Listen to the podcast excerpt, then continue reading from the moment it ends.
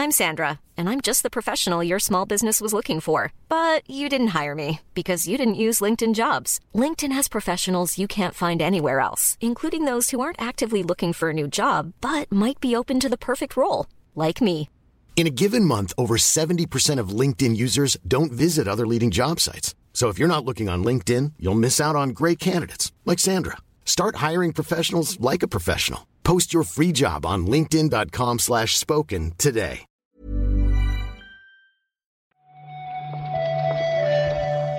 Buenos días, bienvenidas, bienvenidos a esta nueva recarga activa. Hoy vamos con la del viernes 2 de septiembre. Vamos a comentar la actualidad del videojuego con Víctor Martínez. ¿Qué tal, Víctor? ¿Qué tal? Aquí estamos, de buena mañana. Uf, Yo he dormido poco hoy, ¿eh? Sí, yo también, yo también. Eh, ayer por la noche estuve hasta la una y media de la mañana intentando eh, hacer que funcionara Dwarf Fortress en Steam Deck y fue una experiencia horrible. Jamás quiero perder el sueño por algo así. A mí se me hizo tarde, debo reconocer, viendo la entrevista de David Jaffe con Michael Pachter. Oh, la tengo ¿Qué que ver, la tengo que ver. Son dos personajes que se las traen, ¿eh? Pero la verdad es que por, por- por temas de actualidad, lo comentaremos ahora, ¿no? Por lo de este organismo regulador en Reino Unido, que comentó ayer un par de cositas sobre la compra de Activision Blizzard por parte de Microsoft, pues creo que había cosas bastante interesantes en la conversación y me lo estuve mirando la mar de a gusto. Y después cuando me iba a dormir, mirando el móvil, el último repasito del día, vi que se me había bajado automáticamente Hanks 101 Trivia. Porque de verdad me apunté, en plan, avísame cuando esté disponible. Y el teléfono pensó, ¿para qué avisar si me lo puedo bajar directamente, no? Y, y es muy malo. Mm, Así que no. e- Ese saco de bromas que pretendía yo usar en relación a este juego se, se queda en nada. No, no voy a hablar nunca más de él. pensaba que era como, la, como el disco este de U2 que se ha descargado automáticamente en todos los... ¿Te acuerdas? Sí, sí, sí, sí. Como que te- Apple te obliga a escuchar U2 y a saber cosas sobre Tom Hanks. Porque va sobre Tom Hanks, No, o sea, temática general. Es temática general. No creo que se puedan hacer 58.000 preguntas sobre Tom Hanks. O sí, ¿eh? Vete a saber. Te sorprendería. Pero sí hay. Hay como niveles. Y al cambiar. Yo jugué muy poco, ¿eh? Pasé del primer nivel al segundo. Y en esa transición sí me preguntaron por una cosa de la película La Terminal. Con lo cual entiendo que hay momentos concretos para los que sí se reservan preguntas sobre la carrera de Tom Hanks. Pero en general hay un poco de todo. Bueno, ya nos contarás. ¿Qué tal? Vamos con la actualidad del videojuego, por favor.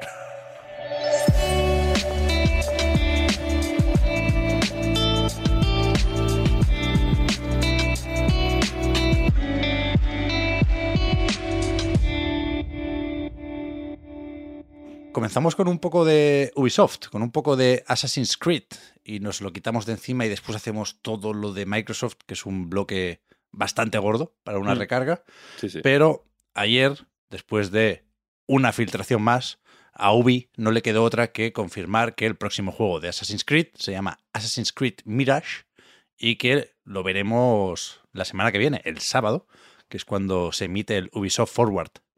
Sí, eh, en principio, bueno, supongo que se medio confirman todas las filtraciones que ha ido habiendo, como pasó con Assassin's Creed Infinity, que se dice que también igual está en el Ubisoft Forward, ¿no? Sí, ¿tú crees que puede asomar un poquito por ahí? Muchos Assassin's Creed veo yo, por ahí. Sí, porque se rumoreaba además que con este Mirage protagonizado por Basim, un personaje que ya aparecía en Valhalla, pero que aquí protagoniza una precuela, que, que puede haber algún tipo de remake del primer juego. Yo creo que vamos a escuchar una vez más aquello de la vuelta a los orígenes, ¿eh? Es un Assassin's Creed extravaganza. A ver, a ver, a ver qué, qué muestran. Se ha ido oye- oyendo mucho lo de la vuelta a los orígenes, incluso con el Mirage, este, ¿no? Como Sí, que quieren sí. hacerlo menos RPG, no sé qué, se, Eso es. se iba diciendo. A ver qué. A ver qué enseñan, la verdad. Yo tengo un poco de. Yo tengo un poco de ganas de un Assassin's Creed. Yo también. Me siento extraño, pero esa es la, Sí. esa es la verdad. No... Sí, sí, Hay como en el ambiente, ¿no? Hay, hay, Sí. ah, un poco de hambre de Assassin's Creed. Un poquito, no mucho tampoco. No, no, quiero una, no quiero camisetas, ¿sabes? No tatuar el, no el símbolo este de los, de los Assassin. Pero imagina que sale bueno este. ¿eh? Estaría ¿Ya? guay. A ver, ¿te imaginas? Que está ahí peleando por el GOTI. No, estamos ahí como jugando a Sonic Frontiers, Assassin's Creed Mirage, ¿no? Como que de pronto el mundo se da la vuelta. Bueno, claro, espérate, esto lo veremos el 10 de septiembre, pero no sé si están muy claros los rumores sobre la fecha. Yo mm, me sorprendería que, que esto llegara para 2022, pero No, no, no. Se ¿Qué decía de entre marzo y junio de 2023. Vale, vale, vale. la- vale, vale, Me parece que va por ahí. Ok, ok, ok. Pues eso, el, el Ubisoft Forward, sábado 10 de septiembre, a las 9 de la noche, hora española, lo vamos a ver. Lo vamos a ver. Sí.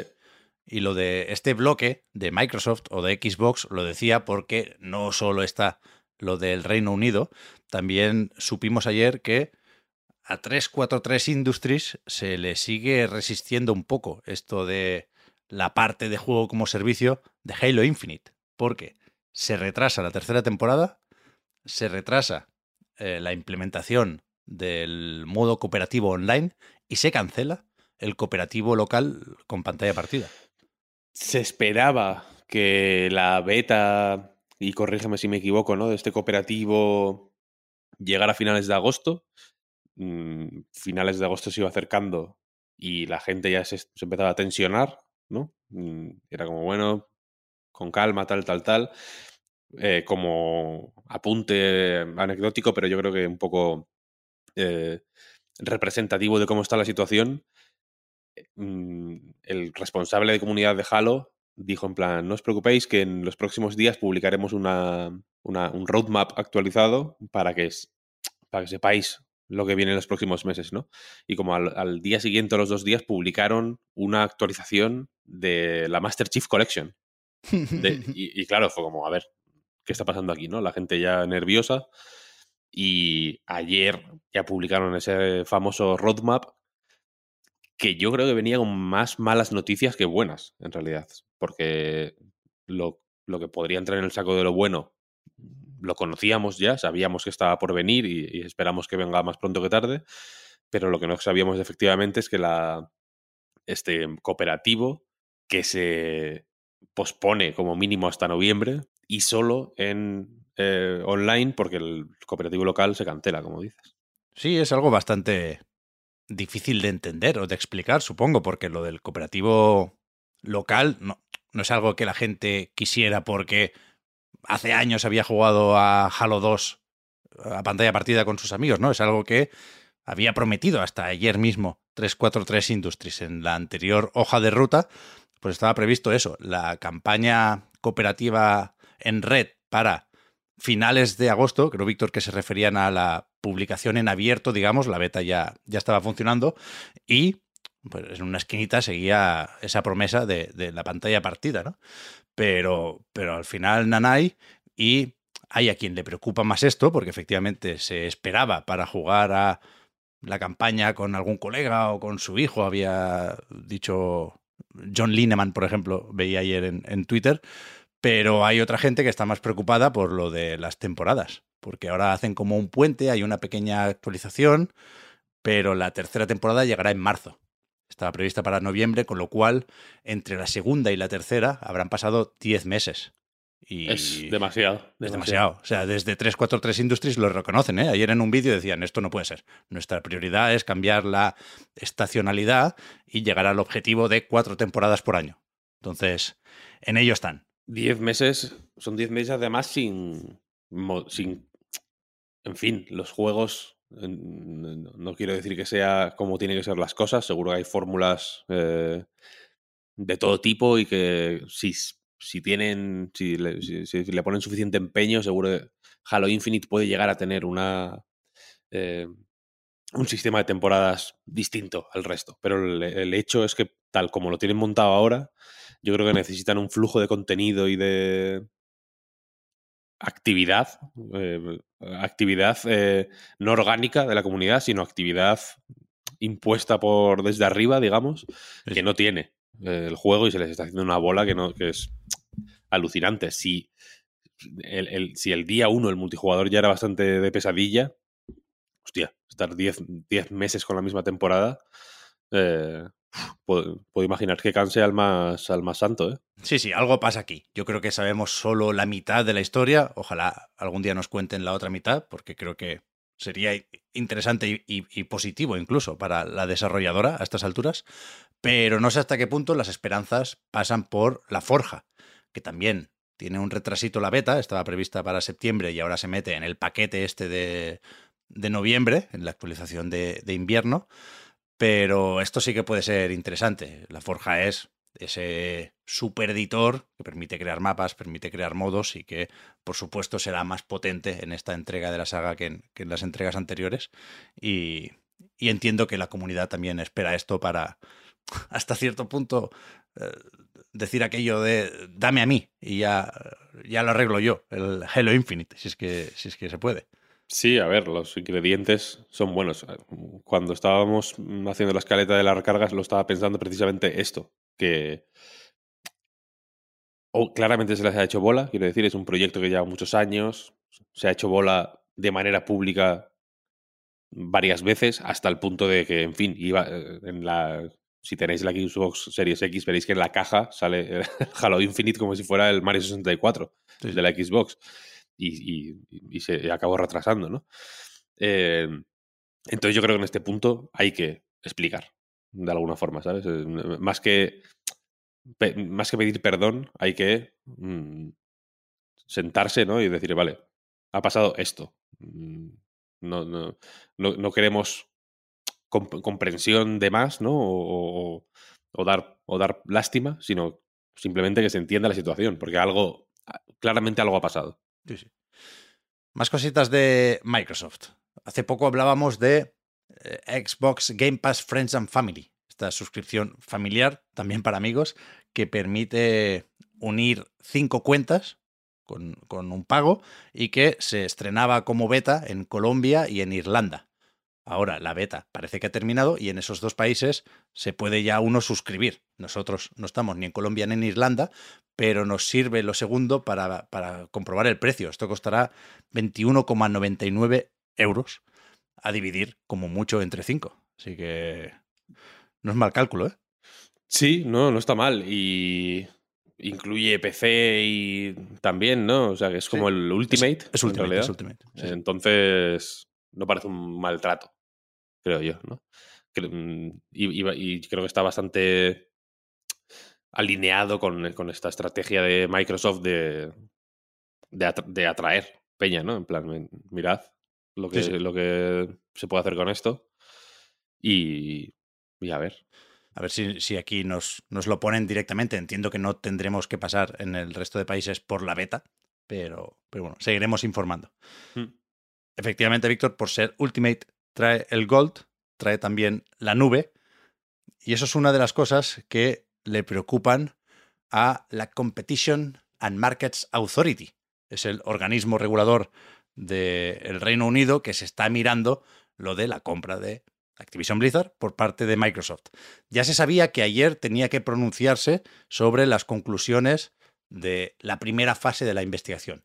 Y lo que dijo es, nos lo queremos mirar más porque hay cosas que nos preocupan relacionadas con, ellos dicen, la reducción sustancial de la competencia, SLC, por las siglas en inglés, y, y entonces le dan a Microsoft siete días hasta el 8 de septiembre para dar respuesta a esas preocupaciones del organismo y si no, o si no les convencen o no reciben respuesta, que yo supongo que sí la recibirán porque Phil Spencer ya estuvo ayer escribiendo en el blog de Microsoft, dicen que pasan a la fase 2, que se lo quieren mirar un poco más, que se monta un panel de expertos independientes y que esto retrasaría, claro, la aprobación de esta adquisición. Aquí uno de los eh, grandes focos de, de- de esta investigación parece estar puesto en Call of Duty, precisamente. Sí, sí, sí. Porque dicen que. ah, bueno, hablan de efectivamente de la nube, ¿no? De que es, mm, eh, es una- un servicio emergente que está mm, pues abriendo puertas a, a, a nuevos competidores. Ahí mencionan a Amazon y a Google incluso, ¿no? Creo que como toda esta gente que tiene sus servicios de cloud gaming y demás. Hablan de Microsoft como proveedora también de, de servicios eh, en la nube a terceros, quiero decir. Em, pero la, uno de los puntos calientes del documento, que no es muy largo, creo que son eh, ocho páginas, lo tengo aquí delante. Sí, y se, se puede leer fácilmente, ¿eh? no es Sí. súper técnico. Yo No, creo, cero, cero. creo que lo he entendido todo. La, eh, pues uno de los puntos calientes, ya digo, es la posibilidad de que Microsoft, intento traducir al vuelo, retenga o degrade el contenido de eh, ABK, Activision Blizzard King, incluidos juegos populares como Call of Duty eh, de otras consolas o mm, servicios de suscripción multijuego, eh, esta posibilidad parece que es suficientemente preocupante para este organismo como para que como para que la pues en fin te- tenga su propio su propio punto en realidad no, sé si leíste ayer a Tom Warren que mm, eh, clamaba al cielo preocupado por, por esto no y, y ponía como ejemplo eh, Apex Legends no mucha gente juega Apex Legends también y no pasa nada tal Eh, y es como bueno que, que pa- parece que Call of Duty efectivamente sigue siendo un mastodonte. sí, es, es tan grande ya que, que ni lo vemos, ¿sabes? Es como el, es como el cielo. Sí, Que no, sí, sí. Yo no, no, no lo sé, ¿eh? por supuesto, yo no soy un organismo regulador, pero yo no creo que esto complique la operación. Es decir, por una parte, Microsoft y Phil Spencer ya han dicho varias veces que Call of Duty se queda como mínimo de momento en PlayStation, ¿no? Quizá para contentar a la CMA esta y, anticipándose a lo que le puedan pedir desde Estados Unidos también, pues a lo mejor el compromiso tiene que ir más allá de un tweet o un- una entrada en el blog de Phil Spencer, ¿no? A lo mejor tienen que hacer algún tipo de documento o aclaración que tenga una, una vinculación legal, para entendernos, ¿no? Y decir, bueno, pues se quedará en PlayStation en estos términos y durante este tiempo.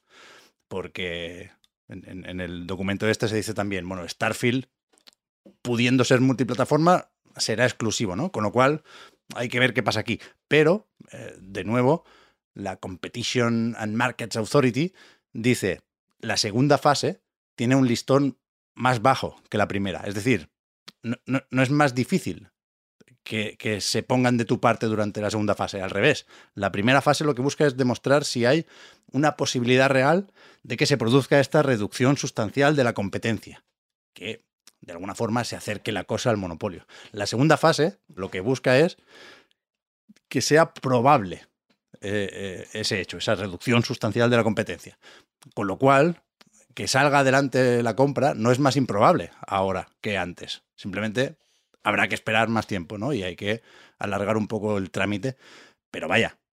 Sí, bueno, y poner Yo- en marcha mecanismos para, entiendo, reducir esa probabilidad. Claro. Cómo efectivamente mm, poner por escrito, mira, de aquí en, en los próximos 15 años, eh, Call of Duty va a seguir siendo eh, multiplataforma, ¿no? Mm, Claro. Firmado Philip Spencer. Eso. A lo que voy es que no creo que sea un revés para Xbox en tanto que lo tendrían previsto, si no, no hubiese publicado el- el- el- la entrada en el blog Phil Spencer al momento, ¿sabes?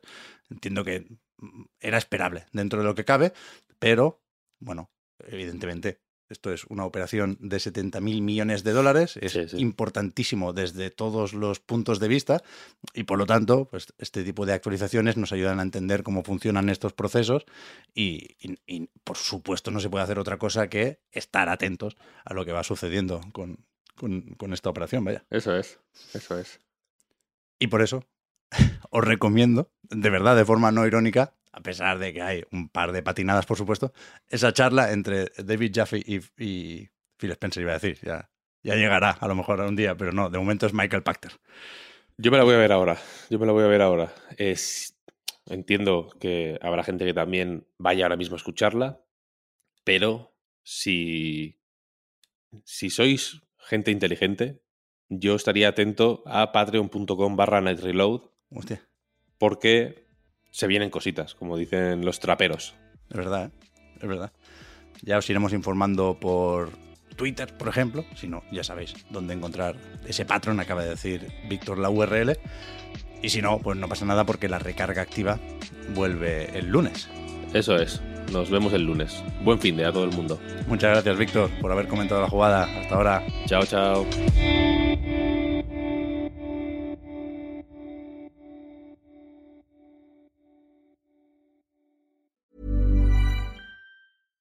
Step onto the legendary clay courts of Roland Garros, where the world's best players battle it out at the French Open for a chance to win a Grand Slam title. Tennis Channel Plus is your place to watch. Stream every court from your phone or smart TV live in HD. See the action unfold as legends fight for glory and new rivalries emerge. Daily live coverage begins Monday, May 20th, with match replays on demand so you never miss a moment. From the first serve to the final point, Roland Garros promises unforgettable moments and new chapters in tennis history. Stream now with Tennis Channel Plus to be there when it happens.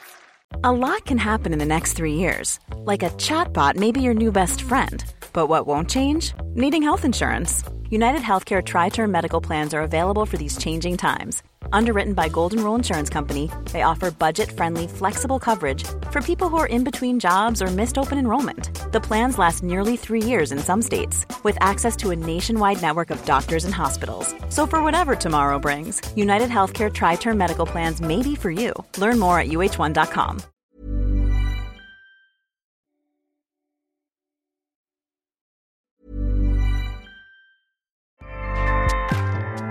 ACAST powers the world's best podcasts. Here's a show that we recommend.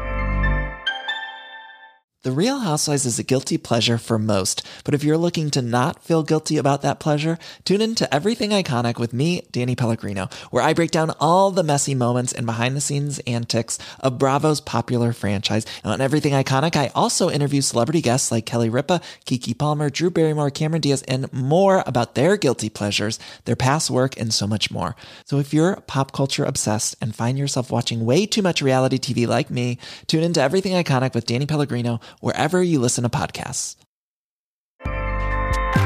ACAST helps creators launch, grow, and monetize their podcasts everywhere. ACAST.com.